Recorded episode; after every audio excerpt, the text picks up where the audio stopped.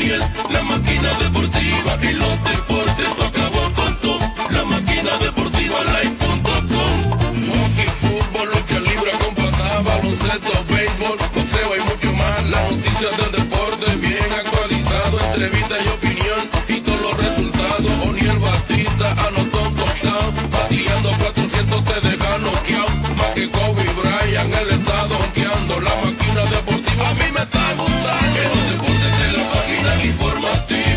incendio ni la máquina de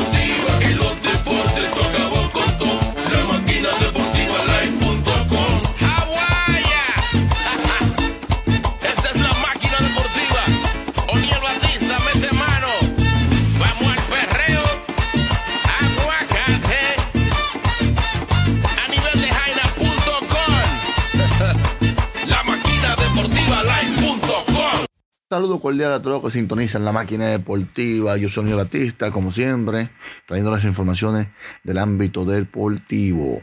Arrancamos con grandes ligas. Tampa Bay logra ganar su título divisional desde hace 10 años, de la última vez en el 2010.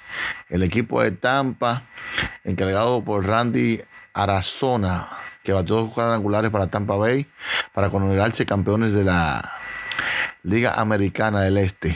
Por primera vez después de 10 años, se impusieron an- ante los Mets de Nueva York por un marcador de 8 por 5. Joey Wally y Brandon Lowell aportaron también con sendos honrones para Tampa Bay, que serán locales en el Tropical Field para una serie de primera ronda de postemporada al máximo de tres juegos desde el próximo martes. Así que los Tampa Bay vuelven a estar como siempre en los playoffs, ya sea vía Card, pero ahora le tocó dando la división. Por otra parte, Manny Machado tiene para ser el, el MVP de la Liga Nacional. Desde el 19 de, de agosto se ha convertido en el mejor bateador del equipo de los Padres de San Diego. A final de julio publiqué mi predicción sobre la temporada 2020, que incluía a Manny Machado como un jugador más valioso de la Liga Americana. Digo, perdón, nacional. Un mes después, un amigo me recordó el pronóstico con lo que toqué sacarlo. Te equivocaste de, pa- de los padres, me dijo. ¿De verdad? ¿Me equivoqué? No, no hay duda de que el dominicano Fernando Tati ha sido la gran revelación del 2020. Pero el jugador más valioso de la Liga Nacional es Manny Machado. Machado tiene el segundo mejor récord en la Liga Nacional y clasificaron para la temporada por primera vez desde el 2006. Gracias en esta parte a la prodigiosa ofensiva liderada por Manny Machado y Fernando Tati, quien juegan cada uno de los encuentros que se ha disputado en, en San Diego esta temporada. Tati dejó su huella a los grandes durante lo- las primeras tres semanas de la campaña, conectando 11 cuadrangulares en y con 28 empujadas y un OPG OPS de 1. punto- de 1.094 en ese trecho. Los padres tuvieron marca de 3 y 12 en ese periodo. El que Manny Machado disparó 5 cuadrangulares, empujó 13 rayitas y estuvo en OPS de 7, 736. Entonces, eh, nada esperar que el martes arranque la temporada. Seguimos con la máquina de Señora ama de casa, no se pierda los grandes especiales de Pioneer Supermarket de Willis Avenue en el Bronx, donde encontrarás de todo siempre con los mejores productos de calidad. Arroz canilla, aceite amazola, café bustelo, plátanos 10 por un dólar y mucho más. Pioneer Supermarket de Willis Avenue en el Bronx tiene de todo lo que necesitas. Para preparar su mejor comida siempre con los precios de grandes ligas, venga a Pioneer Supermarket. Aceptamos todas las formas de pago y para su comodidad le llevamos su comida a su casa con delivery gratis. A la hora de hacer sus compras, venga a Pioneer Supermarket en Willis Avenue en el Bronx. que al bolseo. Dayana Santana. Dayana Santana permaneció cuatro meses en el infierno, nos cuenta. Un día es suficiente para sufrir y hasta morir. Pero tres veces en el infierno es una lesión que marca para. La dos veces campeona mundial de peso pluma.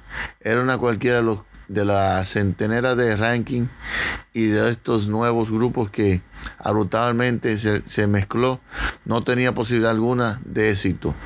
al menos de mantener su honor y el más mínimo derecho como ser humano. Luego de llegar a la cárcel penitenciaria de Najayo, San Cristóbal, tras andar por siete cárceles en Santo Domingo. Dayana Santana Liz, quizá una futura candidata para el pabellón de la fama del deporte dominicano, recibió la bienvenida. Mira tú, coño, pásame una cuchara de ahí a ahí rápido.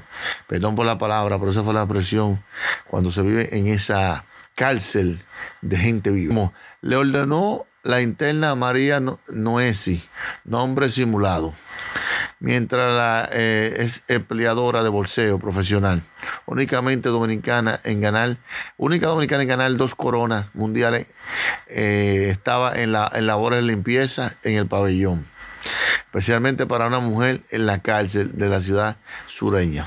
Mira la cuchara y tiene que entender que yo estoy haciendo otra cosa y no tengo que tener prisa para hacerte un favor, explicó Dayana antes del mandato. Cállate, buena. La palabra no se puede decir porque hay niños que no escuchan. Hacer lo que yo ordeno, encima que no tenga cerca para decirte quién es, quién es que manda aquí. Di que la bolseadora, jaja. Tú lo que eres una, ajá y muchos, muchos insultos, mucha cuestión. Una ira inusual en el pabellón de mujeres con delito de violencia y consumo de droga, a la vez sorprendida la, la, la que lució una cobra, se quiso el, del ataque de violencia que le provino a la muchacha, aguantó como, como, como toda una profesional. Su grito de auxilio se confundió entre el aplauso y risa de su, nuevo, de su nueva compañera, la cual no eligió para, para una prisión correccional de un mes. Se extendió a tres sin ninguna razón, solamente por defenderse de los abusos en la cárcel. Diana, eh, por defenderse, eh, le, le tocó vivir e, esa, ese trago amargo. Dice que, viví, que no volvería jamás a, esa vida. Solamente por una discusión con una con una con, alguien en la calle que como siempre quieren abusarle a veces de tu buena bondad. Eh, Dayana no quiso eh, defenderse a nivel profesional, como ella sabe, con los puños. Le dio dos palos y por eso la condenaron como si fuera una delincuente. Qué, qué cosa. Y da mucha, da mucha pena, pero gracias a Dios eh, ya ha salido de ahí. Dice que tuvo mucho apoyo eh, a, través de, de las principales autoridades del país, pero esa querella la marcó para siempre. Gracias a Dios que está de vuelta con nosotros, Diana, ya está libre.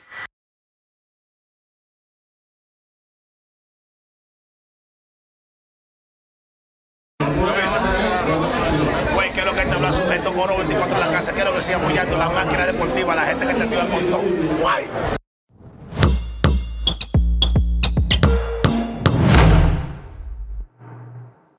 Así es, continuando con la emoción de la NBA, les cuento que el jugador Tyler Etter les dañó la fiesta a Boston Celtics con una anotación de 37 puntos, 6 rebotes y 3 asistencias, ganando así Miami Heat 112 por 109 a los Celtics, seguido por Butler con 24 puntos, 9 rebotes y 3 asistencias. Continúe con la máquina deportiva Postcast.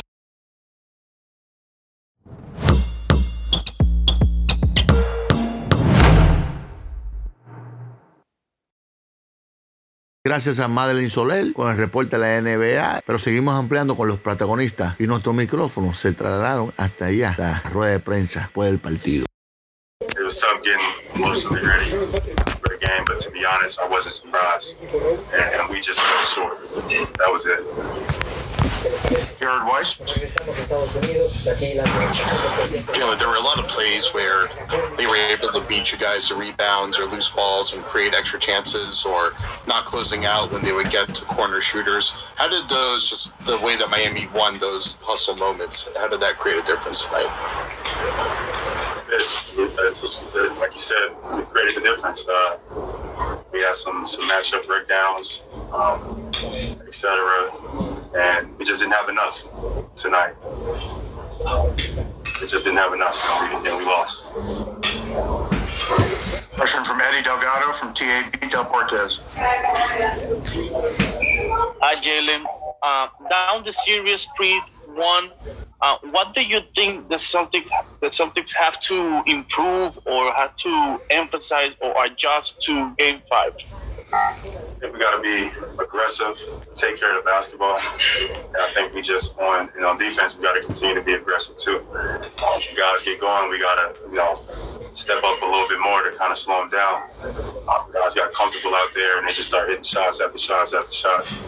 It's tough to beat a team when they're making shots and they're comfortable. So we gotta we gotta set the tone better from the start. And a lot of that is me. So coming out next game, that's what you know, we should be looking to do. Final question, Jalen, is from Bob Schron. Yeah, hi, Jalen. Uh, just back to what uh, I don't I don't want to overdo it, but back to why you guys were flat. Um, the emotion of Breonna Taylor's decision, uh, having a couple days off, you guys having to overcome the blow up at, in the locker room after game two. How challenging is it for you to uh, get your guys collectively emotionally together to, to win Friday?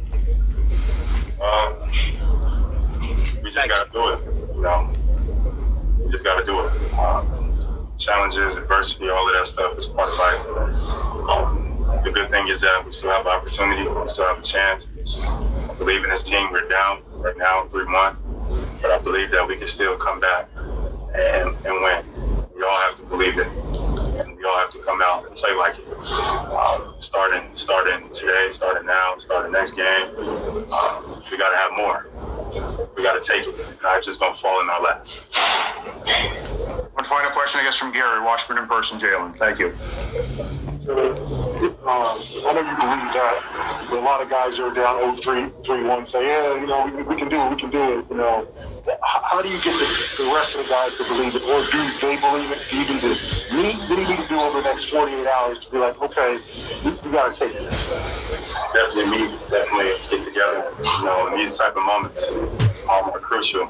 You know, because we don't want you know to be separated. We want to continue to be together and and fight to the end. I think that's the best thing that we can do to represent this organization, represent ourselves, represent our families, stay together, and play hard. I think everybody will be part of that result. Um, but if we don't stay together and we fall apart, um, it's not going to be a good look. So staying together during these moments, you know, and having each other's back, that's what it's about. So I'm looking forward to the film session. I'm looking forward to you know meeting with our guys, my film coach, to watch come out next game on fire. Thank you, Jalen. Look forward to seeing you Friday. Thank you. Morgan. Hey Tyler. So coach just talked about how important it was for you to have or your teammates to have confidence in you versus the coaching staff. How much does their support play into how you're able to play as loose as you are? Uh, I mean, it's everything, re- really everything. Um, you know, obviously the coaches have trusted me, but I think, like Coach said, the biggest thing is is my teammates from top to bottom trust me, um, from the oldest guy to the youngest guy, and that's big. Not all vets are like that, um, and they they really shine light on me. Um, you know, ever since I've been in Miami, Jimmy Jimmy's been the you know the biggest you know influ- inf- influence for me, and he um, just continues to teach me and help me. So um, without my teammates, I don't think any of that would be possible, um, especially as a rookie. David Ramil. Hey Tyler, obviously on a night like tonight when you're scoring so well, you're still looking to try to get your teammates going, trying to make the right pass. How do you walk that fine line and where do you find that balance between trying to score and being aggressive with your shot and still making the right play? Um, at the end of the day, it's just about making the right play. Um, whether it's a shot or a pass to a teammate, um, whatever it is, and you know, every night's a different night. Tonight was my night to score. Um, next game, I'm sure it'll be different. So, I mean, just going out there and making the right play and trying to impact win is the biggest thing for for each of us. Anthony Chiang. Hey, Tyler, you talked a little bit about it, but how, how important has the relationship been with Jimmy um, in terms of just, you know, I know you're confident already, but just even giving you more confidence and giving you the room to have these type of performances in your first season? Uh, that, like I said before, it's everything. You know, Jimmy. You know, ever since I got here, he's been like a big brother to me, and he's shined light on me. Um, he's taught me a lot of things. Um, you know, just continuing to you know get on me, whether it's something I want to hear or not. He's going to tell me what I need to hear, and um, you know I appreciate him for that. And like I said before, without Jimmy, um, I probably wouldn't be doing this as a rookie. Will Manso? Hey Tyler, uh, you mentioned that confidence, but when you look up or you look at the stat sheet now, you see 37 points. Does it feel that way when you're playing that style? Do you, do you sense how much you're scoring and what a groove or zone, whatever you want to call it, you're in in such a big moment? Um, not really. I, I mean, I feel the the groove I'm in. I feel like I have it going, but um, uh, you know, like I said before, any night it can be someone different, and you know, when you when you think you have it going, um, you want to just try to be as efficient as possible and make the right play. And you know, tonight uh, some shots were falling for me, and uh, my teammates just continue to give me the ball, and you know, I appreciate them for that. Rebecca Haarlow.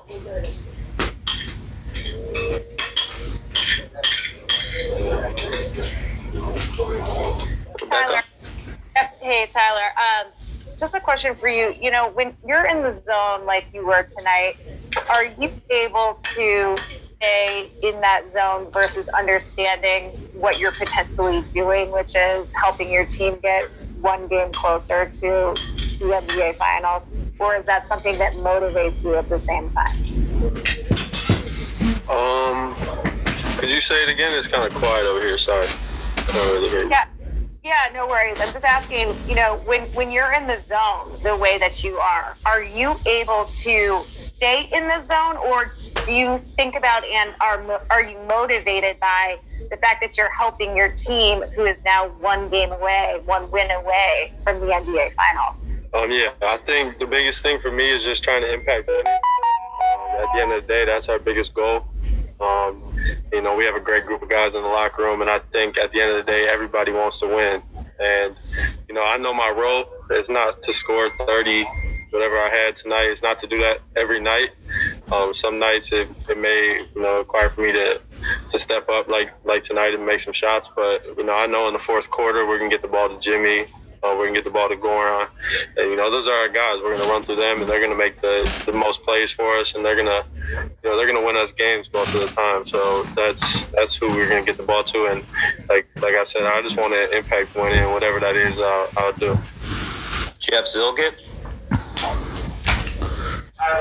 Brett just said that the uh, must have looked like an ocean to you tonight. Uh, you know, how good did it feel from the get-go for you to, to find your shot? And, and what, if anything, did you see out there that, you know, led you to believe that this was going to be, you know, your kind of night? Because you also had 15 in the first half.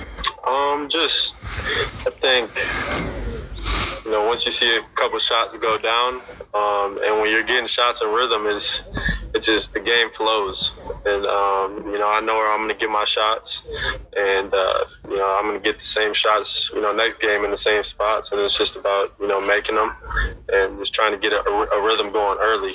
Um, and, you know, like I said, once you once you see a couple shots go down, then it's, the rest of the game is easier for you. But um, tonight was definitely a good night. Dan Woike. Tyler, the, the night you got drafted, feels probably like 10 years ago, um, you said you, won't- you, first question you got asked, you said, I'm going to surprise people. Um, I'm going to guess that you didn't surprise yourself tonight. Where, where does that confidence come from, and where did it come from night? Um, I'm just gonna bet on myself. Uh, I've been doing that, you know, my whole life. I went from went from you know Mi- Milwaukee, a small town in Milwaukee, to Kentucky. Nobody thought I would survive there, and uh, nobody thought I would survive here. So at the end of the day, it's just betting on myself. Um, obviously, there's you know a lot of factors that play into it, but at the end of the day, I'm just gonna bet on myself, and um, that's what I do. Bet on myself. Mark Schwartz. Tyler, why is it, do you think, that people didn't think that you would survive in Kentucky and didn't think that you were worthy of a higher draft pick? Why are people looking at you as not being the player that you in fact are? Uh, I think someone said my wingspan was too short. Uh, you know, they say they say everything, um, but you know, whatever they say, um, it's, it's whatever. And uh, you know, at the end of the day, all you can do is you know work at it, um, per- perfect your craft.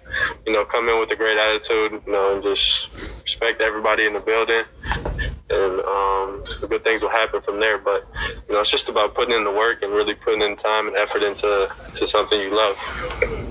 West Lammy.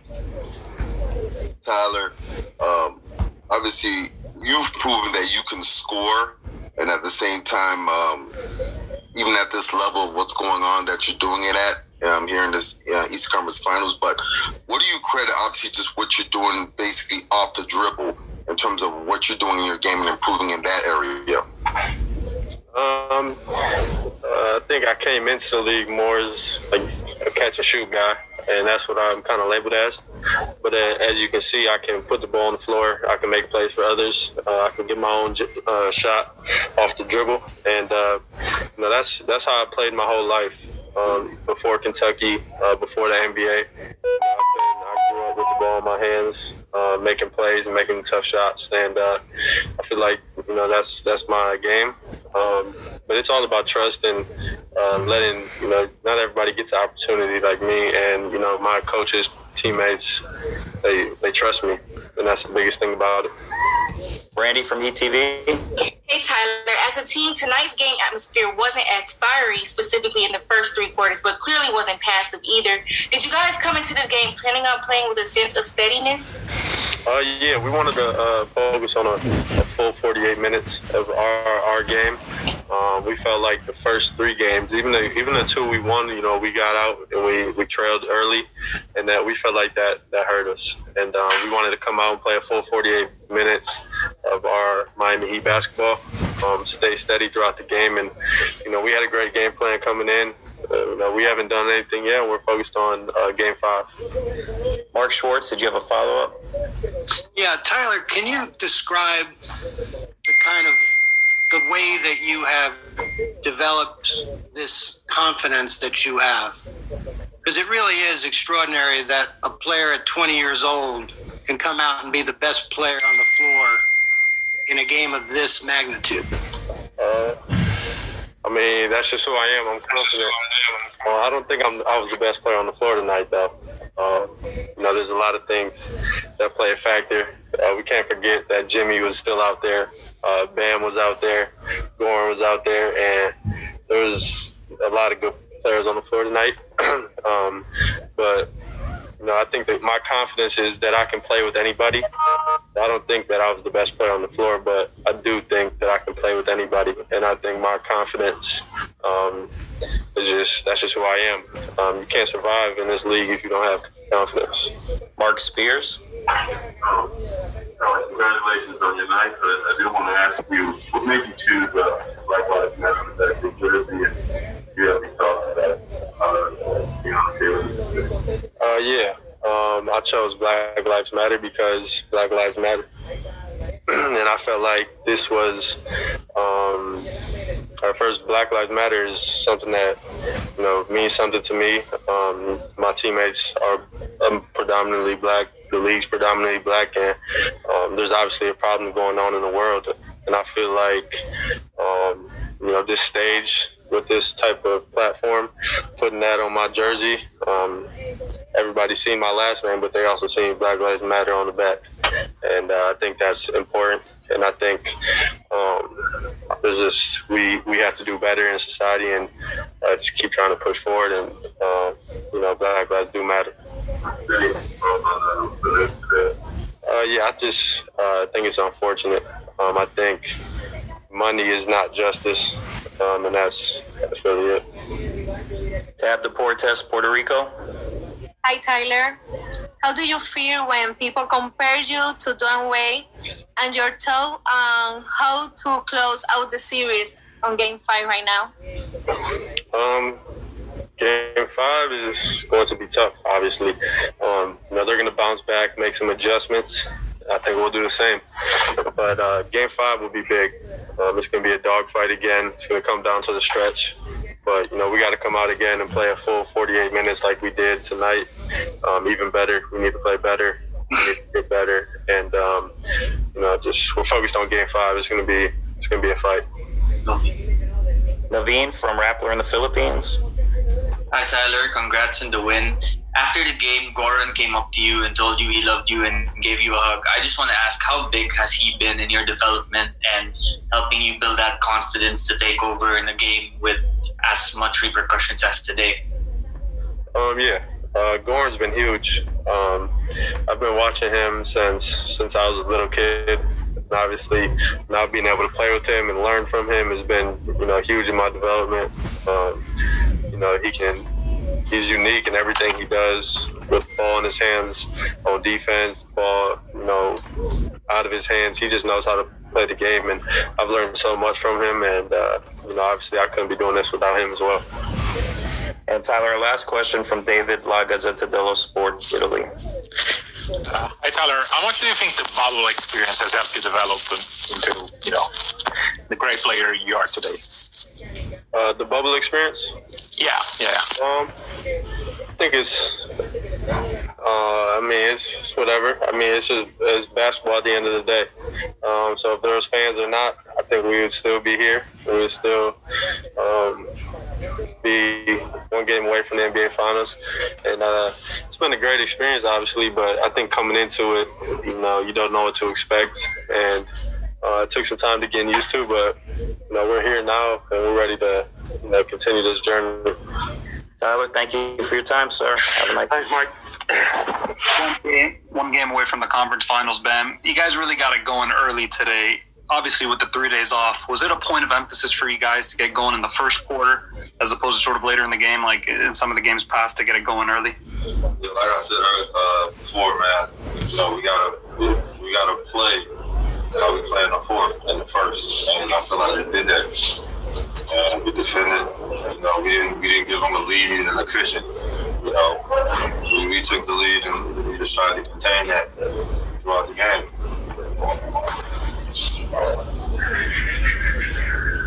Next question is Ira Winderman. Bam, can you take us through the uh, injury, the wrist? You were seem to be holding the arm. What was it? Have you required treatment? Have you been told what it might or might not be? I'm good.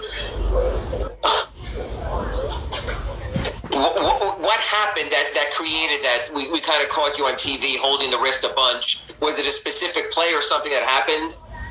Uh, nah, just a wrong turn. You know, he accidentally grabbed my arm.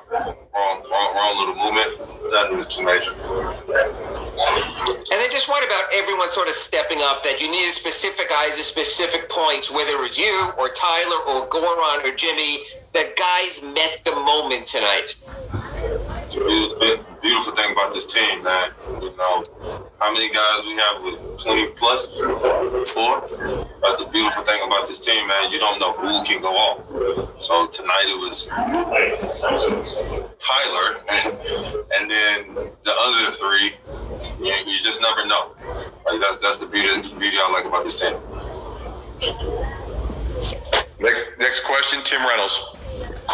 He can't be considered a rookie anymore, but does, does anything he does, should, should anyone be surprised by anything he does now? No, you know, I don't think. First of all, I haven't been surprised. I knew what the kid could do. You know, I was I was the one that put the bug in Pat here to draft the kid. Just saying. But um, you know, I'm not I'm not shocked about the success that Tyler's having. You know, he comes he comes in the gym every day. Great work ethic, great great dude. You know, it doesn't bother anybody, just works. And, and um, you know, before the game, I see him writing this little journal about certain stuff during the game. And you know, for, for a kid like that to, to meet moments in the playoffs and the way he's playing, it, it's not shocking at all because he's put in so much work and preparation for moments like this. Has it hit you yet uh, one game from the last series? Let's get this one game. Ask me that question. Next question, David Wilson.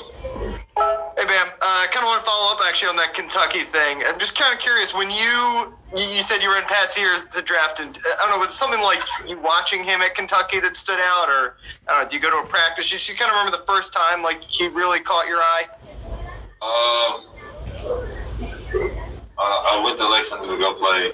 You know, I, I went to go see see the old coaches, or whatever. You know, just stepping in a couple days just just to say what's up, get some work in with uh with, with KB, and also to go see Cal and, and you know the other staff. But uh, we was playing pickup, and you know, just realizing, know, just, just going against him, man, he, he doesn't back down for the moment. And that's what you kind of like about T. You know, everybody everybody looks at him and say like, you know, it's it's whatever. But uh, the kid's got grit, he's got heart, and he, he's living for those moments. And it, and it didn't me when I watched him in college, being in those moments and making those big shots. So when he got here, I told him day one, don't defer. You know, don't defer to anybody. Play your game. Make coach play. And you know, he's been doing that. And the little guy had 37 tonight. And he's the first 20 year old to score. I think only the second 20 year old ever to score 37 in a playoff game with uh, Magic Johnson. Uh, your reaction to that? Like it. Like it. Next question, Mark Medina. Hey, Bam, uh, how did you process the news today with Breonna Taylor verdict, and how did you try to handle those emotions uh, with playing a game tonight? And, you know, I kind of just try to channel my anger towards the game. You know, it, it's crazy that somebody kills somebody and he gets the same the same charge as somebody you know, that uses an unauthorized, unauthorized credit card. Like, um, I, don't think people really understand or or, or, or understand like sh- she's she's dead. Somebody killed her. You know, like at, the end of the day, you, you need justice for that. Like all the other stuff, you need justice for. That. Like you know, giving a guy who was it, one time uh, endangerment. Uh, yeah, one endangerment. Yeah, like that's the same thing as somebody using an unauthorized credit card. Like it, that's crazy to think about. But uh, we're gonna keep fighting for justice for him, and you know, it's bigger than just basketball. But getting to share and, and getting to talk about it in, in the media or on TV, you know, I feel like that brings awareness to everybody in the world. You know, everybody wants to watch the Eastern Finals, the Western Finals. So uh, just keep being on TV and just keep bringing awareness, and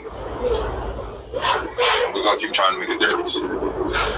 Given that today, did you feel like the game today was kind of a, a safe haven sanctuary, or, or was it, I guess, the other way?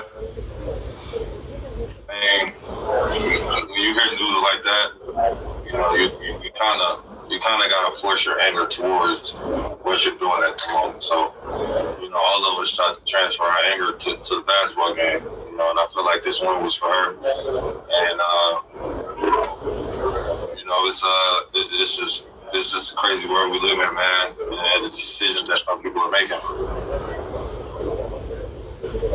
Next question, Manny Navarro. Hey, Bam. Sorry to switch it back to, to basketball. I know that it's an important issue, but um, tonight with the, the turnovers, I mean, you, they had 19, you guys had eight. It really felt like, you know, protecting the ball was a big big emphasis in this game for you guys. And can you just talk about that a little bit? Yeah, man, we, we, we looking at the the game game three, game three, and how many turnovers we had, and, and that uh, the leak out fast breaks that had. You know, that was the biggest difference in this game. You know, slowing them down, and then on the defensive defensive end. We were always arguing, saying we got to get active hands. We got to get them passing lanes. We, we gotta, we gotta force them off the line and make them, make them make plays to each other. So, uh, I feel like we did a great job of that tonight. Is that is that a key to this series? You think at all? It seems like when you guys do a good job of protecting the ball, that's that often makes a difference. Yeah, it definitely makes a difference. I think that'll make a difference for any team when you take care of the ball. Thanks. Next question, Clay Ferraro. Hey Bam, congrats. Uh, Spo said you were earning your ice, the ice that you had on there uh, in the in the locker room. Can you speak to the the toughness, what this series has been, kind of the old school Eastern Conference playoff basketball that kind of this series has become? We just, uh, you, you, you know, both these franchises have history, so it means a lot to both of us. And uh, like I said, man, we're underdogs, and you know, nobody expected us to be here. Nobody wanted us to be here. Every and we're proving everybody wrong, and uh, that's what I love about this team.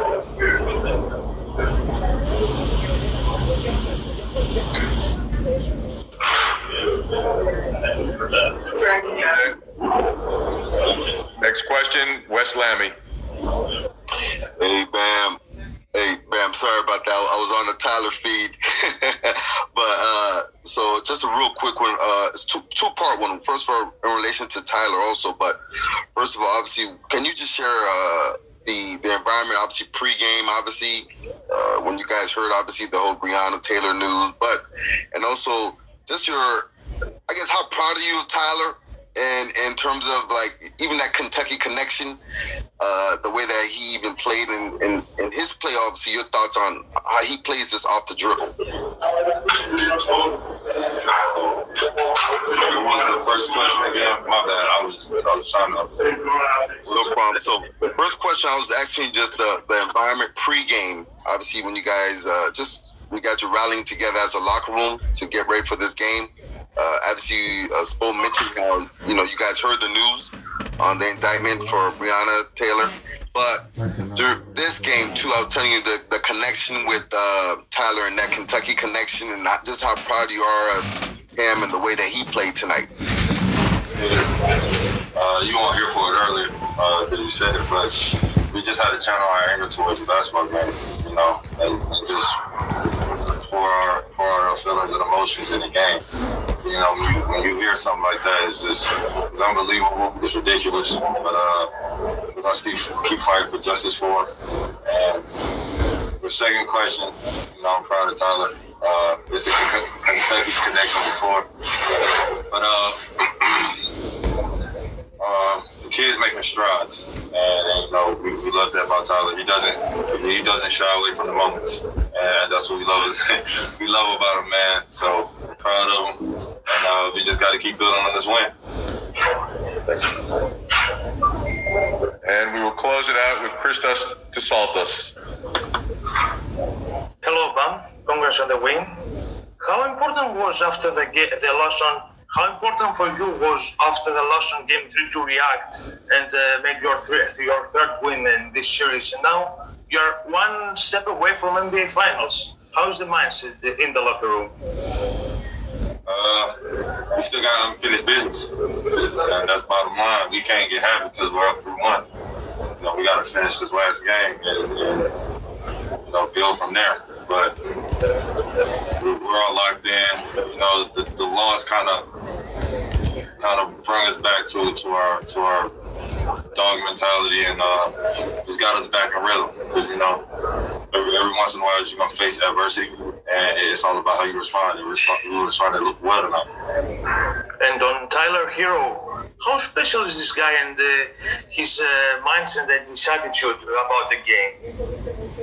The, the man is a bucket getter. You know, uh, I don't know if he was on the, the, the Zoom earlier, but you, I'm, I'm gonna say it again.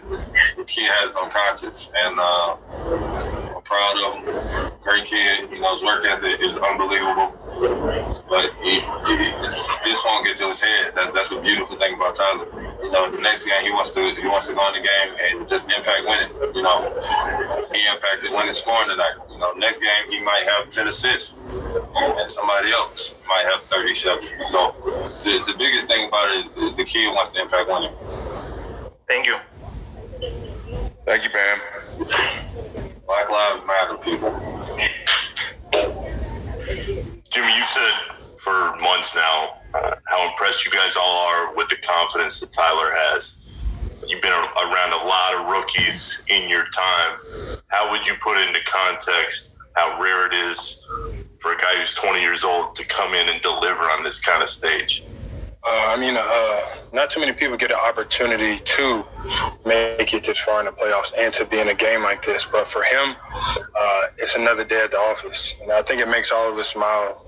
And we're also happy for him because he knows what he's capable of and he just plays with so much confidence. And um, he's been doing it all year long. So to him, it, there, there, there's no pressure or anything. He's just going to keep playing basketball the right way. Did you, you guys think he was capable of this?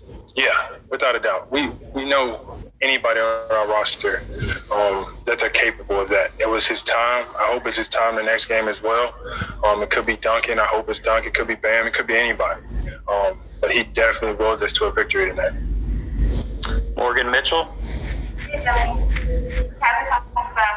Great your leadership has been for him and that you're kind of like a big brother. What leaders did you have that helped you form your leadership style to help the team?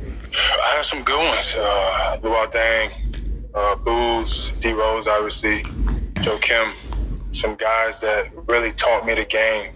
And um, more than anything, they just showed me, you know, what hard work could get you if you never give up. And I think Tyler, he has all of that. You know, he, he listens, he's learning, and he, he just wants to win. So he's going to continue to get better. Obviously, he's a rookie, but I'm telling you, whenever he's out there on the on the floor, the the swag that he plays with, the the moves that he makes, you think he's been in the league for ten plus.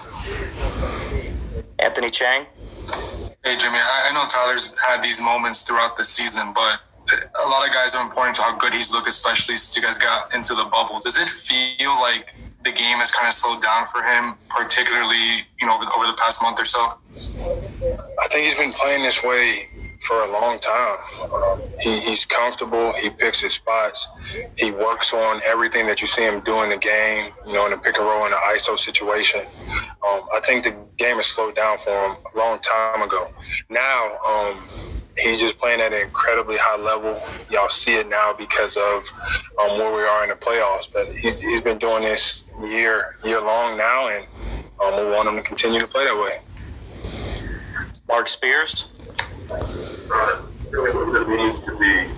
What does it mean to be this close to the finals? And also, if you reflect on the uh, Breonna Taylor before you got here. Yeah, without a doubt. Um, I think it's some some BS that they let that go down like that. I think um, everybody knows what's supposed to happen. I think everybody knew what was gonna happen. Unfortunately, um, but you know that's that's our country for you to tell you the truth. Very very sad, man, and I, I hate to see it. We all hate to see it. Um, and as as far as the you know this close to the finals, we ain't there yet. We still got one more huge game to get. Um, so back to the drawing boards, figure it out. Can't let up. Uh, keep our foot on the on the gas pedal. Romanto. Jimmy, you just kind of touched on it a bit there about closing the series. It's all that cliche. It's always the hardest thing to do. Is there a difference, though, when you know you've got a team with that opportunity to close them out and, and getting it done in that game five? And what is that mindset? The same way that we go into everything. We play to win. We're gonna do it together. And um, as long as we play basketball the right way, guard, limit our turnovers, rebound, all of that good stuff, we'll be in a position to win. Um, but we're going into it the exact same way. And um, knowing that we do have a chance to close them out, but they're not going to lay down. It's to be another dogfight. Mark Medina.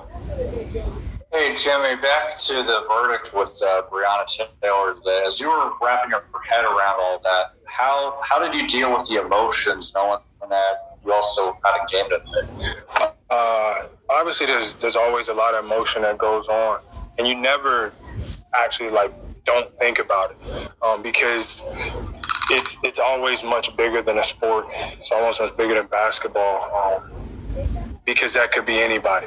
That could be me. That could be any African American. So when you look at it like that, um, for me, um, it's always on my heart because I just think it's some some bull crap. And going into the game, you do got to compete. But at the end of the day, I mean, we're, we're people first, not just athletes. Vince Goodwill. Uh, not to even bring it back to basketball, I feel kind of sheepish asking you this, but you've hesitated on trying to take over games from the start of the season. People have called for you to be more selfish, to try to get the gaudy stats, but you've always wanted to impart confidence in your teammates. Is a game like tonight with Tyler or a game like the other night with Goran, is that those reasons why you wanted to lose because you're always looking at the big picture? Uh, I think so.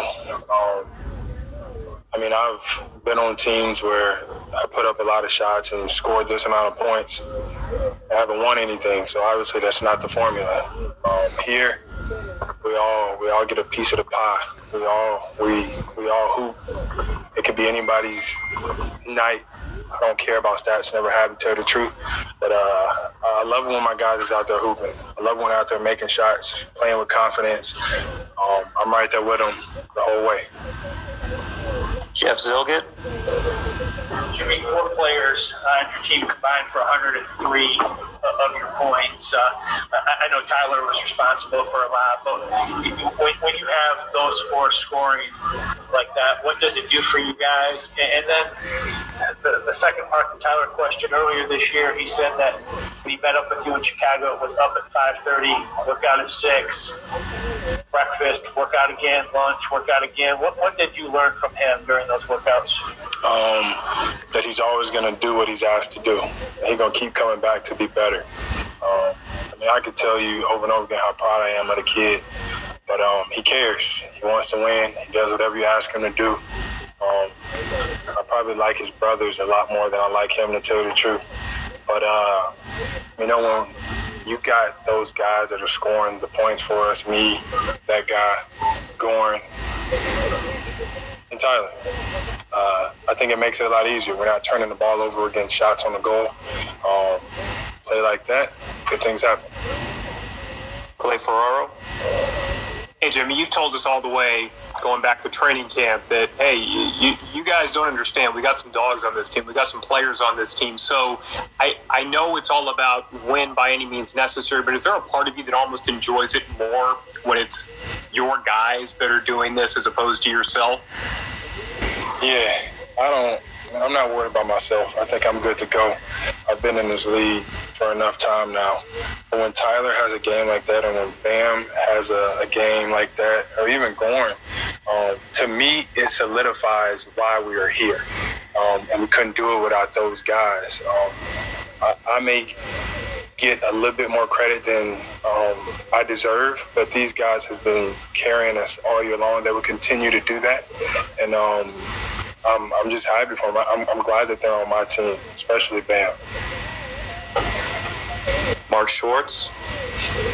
Jimmy, you know, Tyler was the 13th pick. He said people didn't think he'd survive Kentucky. People didn't think he'd survive the NBA either. Is this kid being underestimated by just about everybody? Is it? Are we looking at like the next big thing in the, in the league? What what are we looking at here? Uh, I mean, hell, he just fits in here. I think everybody got that chip on our shoulder on our roster in our organization. Um, he's coming into his own. He will continue to grow. And uh, I said it earlier uh, that uh, earlier in the year, Miami's gonna love him. They're gonna fall in love with him. I know that they are. I know that they have. And uh, he's he's key to us going forward for a lot of years to come. Wes Lammy. Yes. Yeah, I'm here, Michael. Jimmy, uh, what is it like? Uh, obviously, because Tyler consistently just keeps crediting you actually to just, you know, where his game is and his development. So, what does that mean to you when he's consistently saying that? Obviously, he credits you, especially as a teammate that in his development. I mean, that's my guy. I think the, the world knows that. Uh, I think so highly of him, man. And he's going to show the type of guy that he is. Uh, you know, he's always willing to give the credit to somebody else. But he's he's done this. He's worked at it. He studied the film. He's the one that's in the gym. He's the one that's communicating like a vet to the vets. Um, he did that. I didn't do it. Nobody else did it. Spo didn't do it. Um, we just pump him with a lot of confidence. And I think he pumped himself with twice as much confidence. He goes out there and he performs, man. And um, that's on him. That's on nobody else. He's done that. Vince Goodwill, did you have a follow up? Yeah, I did. Uh, Jimmy, you were you wanted to wear a blank name plate on the back of your jersey to to start this whole bubble experience for the people who didn't understand that Breonna Taylor was this nameless, faceless person until we heard about her. Do you think that your point is kind of gotten across now for people who didn't get it? I hope so. In the sense that I'm no different than anybody else, man. And if you didn't know my name, that could be me. It still could be me, even when people do know my name. Um, but that's what it's all about. Is the fact that man, we're, we're all equal, no matter what, no matter the color of our skin. At the end of the day, we're all equal, and we just need everybody to see it that way. All right, Jimmy, thanks for your time tonight, sir. Appreciate it. You got a question over here. Go on, get. Yeah, I, I'm gonna hold off on the Tyler questions because I know everybody's gonna ask you about them. um, Goran, just the, the, the turnovers tonight. It seemed like it was such a big difference. The turnovers. They had 19. You guys had eight, and, and Bam just talked about you know cleaning up, making sure they didn't get in the open court. Just how pivotal is that to this series? That's, that's huge for us. You know, uh, trying to get as many shots as we can on the ball and not to turn the ball over. And uh, we did that tonight.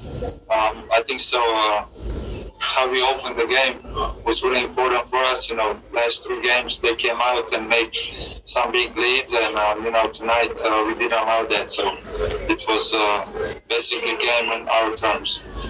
And, and I know Tatum finished with 28, but he didn't have any at halftime, and he missed his first seven shots. Just the defensive effort against him early. With how much of an emphasis was that? Uh, it was a lot, you know, not only him and everybody. You know, Brown has an awesome game last last game. He hurt us inside the paint, smart too. So we just try to, you know, try to play team defense, try to make tough on them, and try to keep their shots. And from there on, um, you know, the most important thing to be active. When we're active in defense, then we can force turnovers, we can run, and uh, try to get on court. Thanks. Next question, David Perez, Heat TV. Going one one away from the finals, Bam sort of touched on how the last couple days gave you guys a chance to sort of recenter your mentality as a team. Was there a different feeling? What was the mood like around the team going into this game as opposed to game three, and why do you think it worked so much? Focus. That's that's number one word for us. Focus. Um, you know, don't go high, don't go low. When you win, stay steady and try to work on our game. Try to figure out how to get better, and that's how we approach every game. You know, tonight we won, but we know it's not over. We know there's gonna be a tough, tough uh, game next next game, and we need to be ready and come out even stronger. Next question, Christos Tsaltas. Hello, Goran. Congrats on the win. Uh, you got, you set the you set the tone uh, game four. How important for you was to build uh, about your uh, about your win uh, from uh, from the first minute of the game? Can, can you repeat that? Yeah, you set you set the tone. You control the pace uh, from the from the from the first minute of the game. How important for you was to to control the game from that? I mean, uh, it's important, you know. Um, you want to start feel good at the beginning of the game, especially defensively, and uh, we made tough on them. And like I said before, you know, when you have a lead through the whole game, you feel a little bit better, you know. Um, and uh, you know, tonight we were able to do that. Uh, we kind of uh, protect the paint and you know make tough on them. And I think so. That's uh, that's really important for our team. So we don't put so much pressure on the bench. And also about uh, Game Five is a kind of uh, match ball for you about uh, the NBA Finals. Is it will gonna be the the most important game of your season so far? I mean, every, every every every next game is the most important thing in our lives, in our season. You know, it doesn't matter if you up or if you down.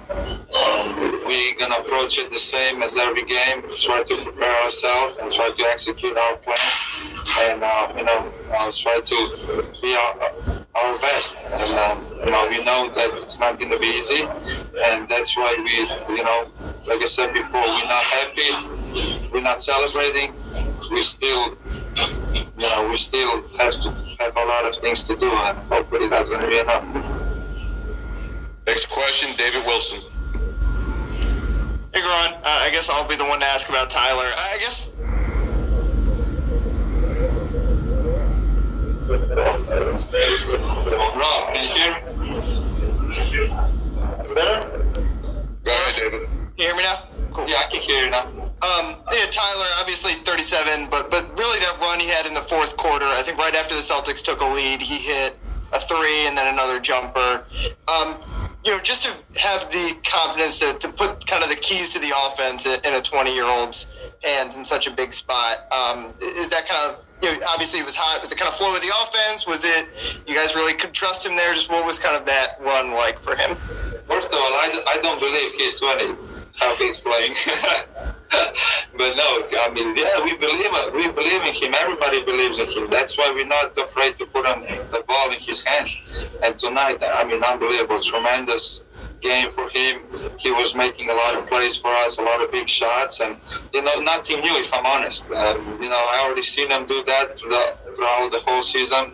He even had a couple of big shots in the playoffs. So, um, of course, I mean, you know, not every night's gonna be his night, but we we keep encouraging him. You know, he he's a he's a special player in this league.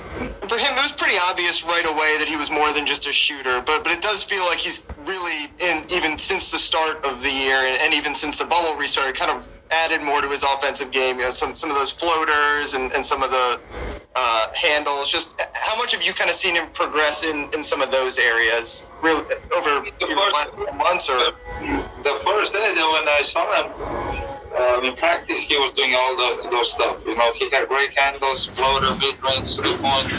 Um, know, unbelievable shooter.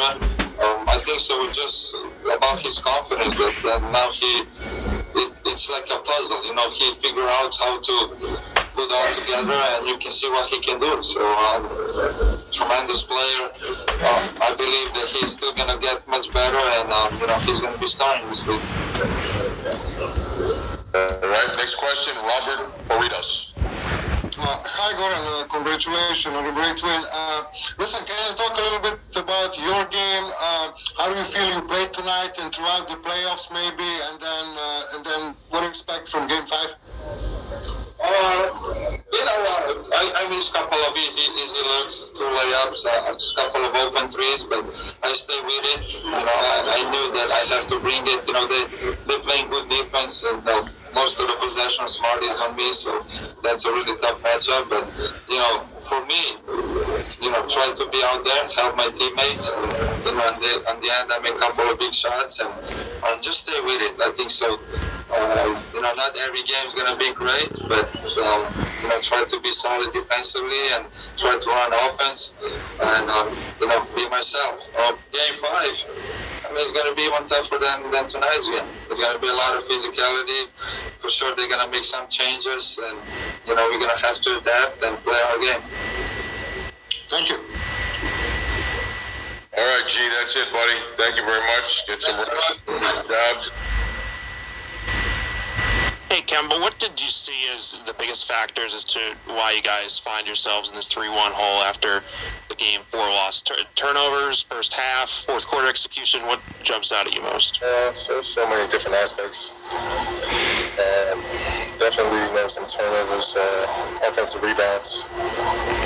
They, they definitely had a lot of opportunities, you know, to score the basketball. Um, so, yeah, you know, a lot of different things. Medina. Hey, Kemba, how did you uh, wrap your head around the news today with uh, the verdict on Breonna Taylor killing, and how did you try to handle with all those emotions knowing you also had a game tonight? Um, I can't wrap my head around it, to be honest. I'm, kind of at a loss for words, to be honest with you. It's a really sad situation. Um, I just really feel bad for her, her, and her family. They, they definitely deserve more. They deserve justice. And, you know, it didn't happen. Um, but, you know, we as a people, we have to stand strong with them and you know, support them as best as we can.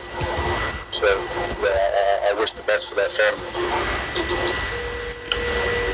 Abby Chin. Having a couple days off. Kemba, uh, Jalen described it. He felt like you guys just came out flat tonight. Do you? Can you explain why? Do you feel like there's a reason why? Was it the break or anything like that? No, I can't explain why. I don't know, to be honest. Uh, know, that's really that's really hard to hear. Uh, but that we can't bounce back. But at the end of the day, you know, we just have to be better. That's it.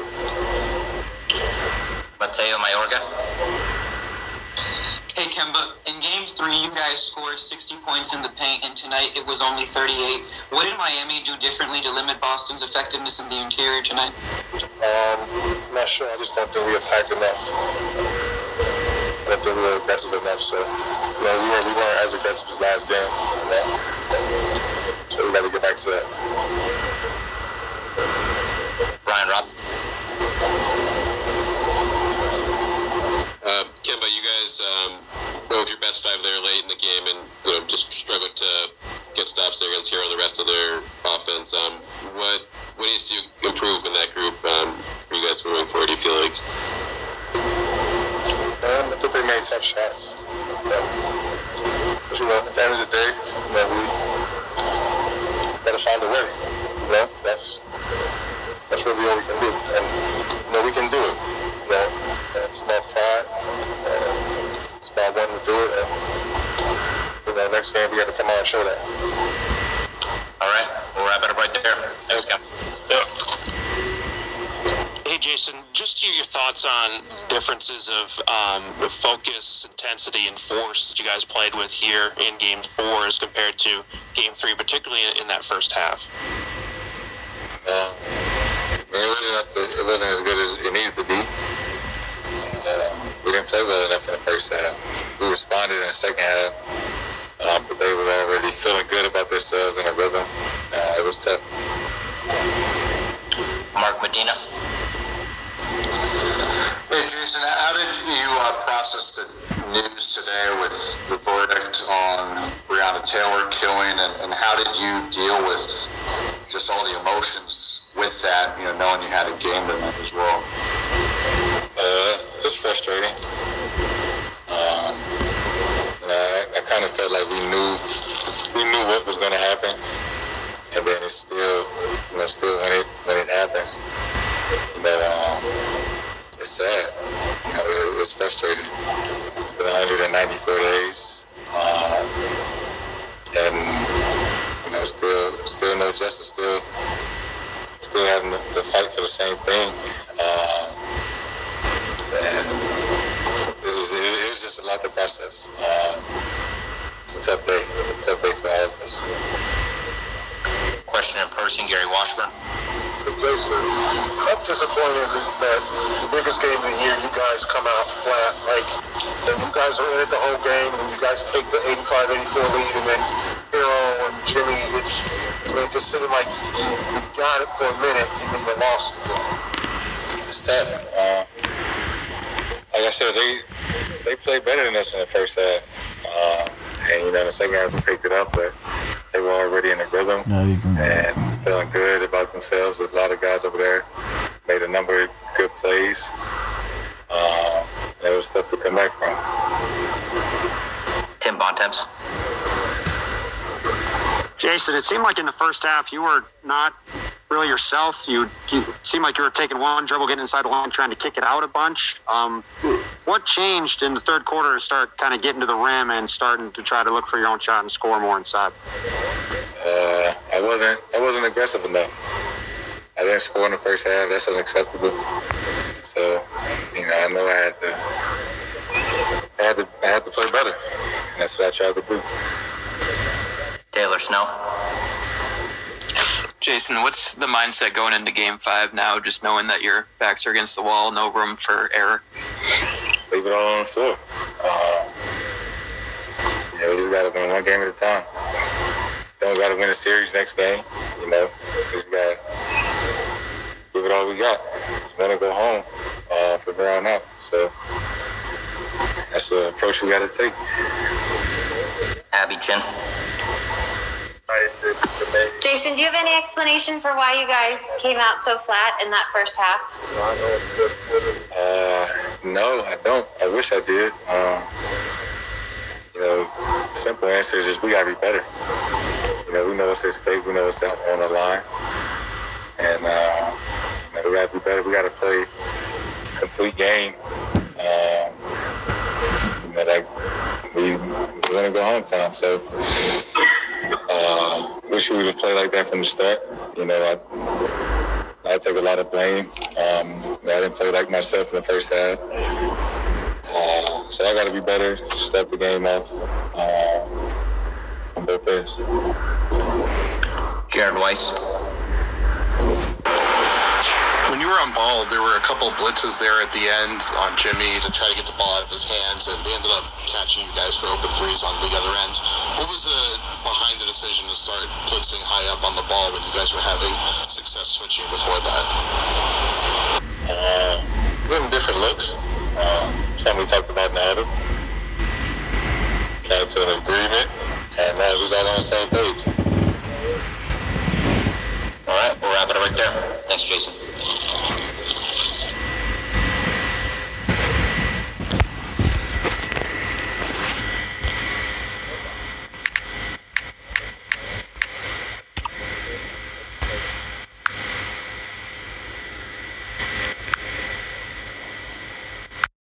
Gracias a todos y a cada uno de ustedes por estar con nosotros aquí en la Máquina Deportiva Postcard. La invitación queda abierta para otra nueva entrega de la Máquina Deportiva. Siga vacilando lo nuevo de Moreno Negrón y esto va en exclusiva para la Máquina Deportiva.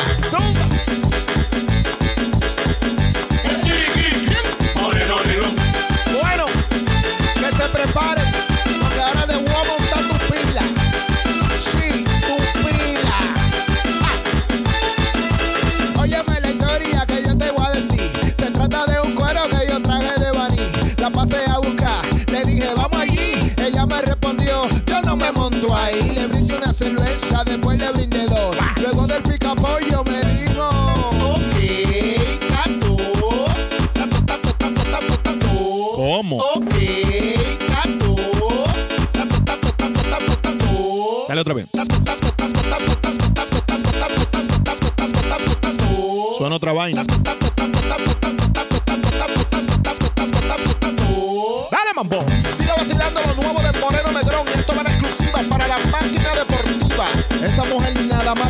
la